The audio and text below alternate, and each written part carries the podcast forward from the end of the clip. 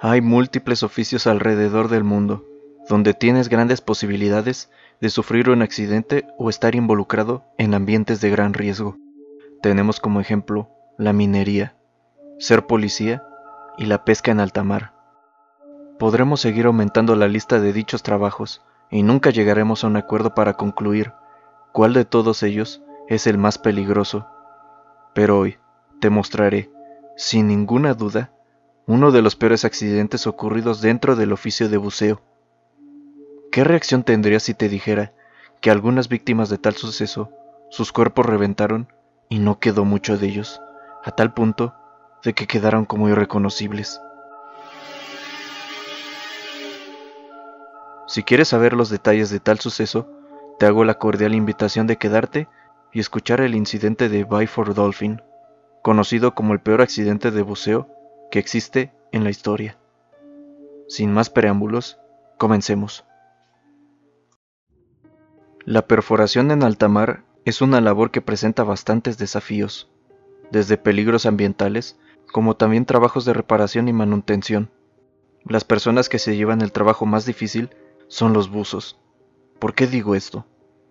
Ellos muchas veces tienen que descender a grandes profundidades del mar para llevar a cabo todo tipo de reparación que requiera la plataforma.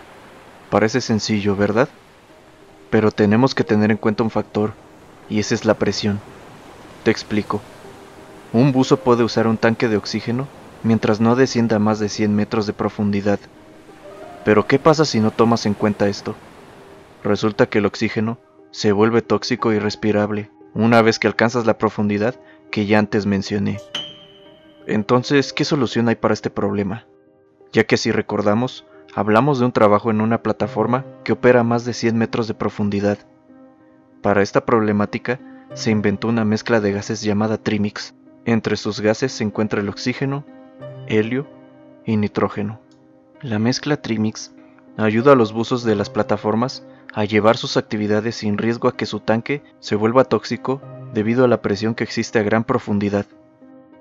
No obstante, todavía existe un riesgo al utilizar esta mezcla, teniendo en cuenta que contiene nitrógeno. Debemos hacer un gran énfasis con este gas. El nitrógeno puede traer problemas a tu cuerpo si lo respiras a gran profundidad y empiezas a ascender de forma rápida. Te doy una explicación más fácil de comprender. Mientras asciendes y tienes nitrógeno dentro de tu cuerpo, este empezará a formar burbujas, que se expanden cada vez más rápido mientras asciendes a toda prisa. Las consecuencias pueden llegar a ser bastante graves e incluso pueden llevarte a la tumba. Entonces nuevamente nos empezamos a preguntar, si no puedes ascender debido al nitrógeno, ¿cómo puedes deshacerte de este gas? Para esto, existen las cámaras de descompresión. ¿En qué consisten? Estas cámaras ayudan a simular la presión en la que se encuentran los buzos y poco a poco se empieza a deshacer el nitrógeno que aún tienen dentro de sus cuerpos. Esta invención también ayuda a los buzos para que puedan llevar a cabo sus necesidades básicas biológicas, tales como descansar, dormir y comer. Todo esto mientras esperan el proceso de eliminación del nitrógeno. La cámara de descompresión también está conectada a una campana de buceo, esta ayuda a los buceadores a descender más rápido a las profundidades y una vez concluidas las actividades la utilizan para ascender a la superficie. También la campana está ajustada para que simule la presión de las profundidades.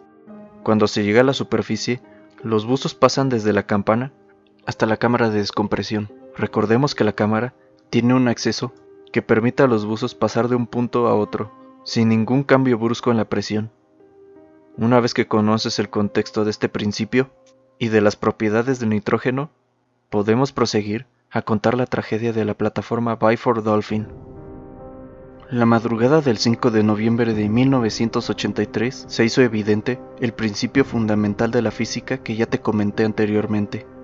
Dos buzos británicos regresaban a la cámara de descompresión, utilizando la campana de buceo. Una vez llegando a la cámara, los dos británicos se reencontraron con los buzos asistentes, los cuales eran dos noruegos.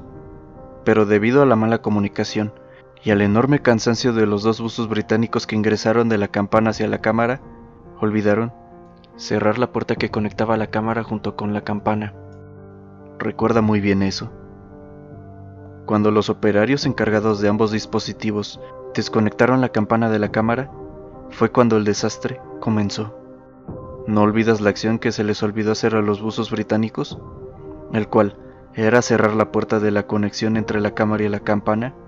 Este error terminó por llevarlos a la tumba, junto con los otros dos buzos noruegos, los cuales también lo pagaron caro. Cuando los operarios desconectaron los dispositivos, hubo una gran descompresión explosiva, debido a la gran diferencia del interior de la cámara y el exterior. Tomemos en cuenta de que pasaron de 7 atmósferas a una en un momento a otro. Como los cuatro buzos tenían dentro de su sangre aún residuos de nitrógeno, murieron de una forma horrible. El nitrógeno se expandió rápidamente y terminó con una explosión. Los cuerpos de los buzos quedaron irreconocibles y no quedó mucho de ellos. ¿Te imaginas morir de esa manera? Y lo peor, sin que te dé tiempo para reaccionar o sentir dolor.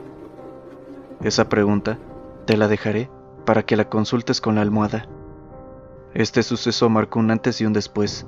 Fue entonces en que se implementaron mejores técnicas de comunicación y protocolos de seguridad para evitar otra desastre, y hasta la fecha no se ha presentado otra tragedia de tal magnitud, y esperemos que no ocurra ninguna nunca más.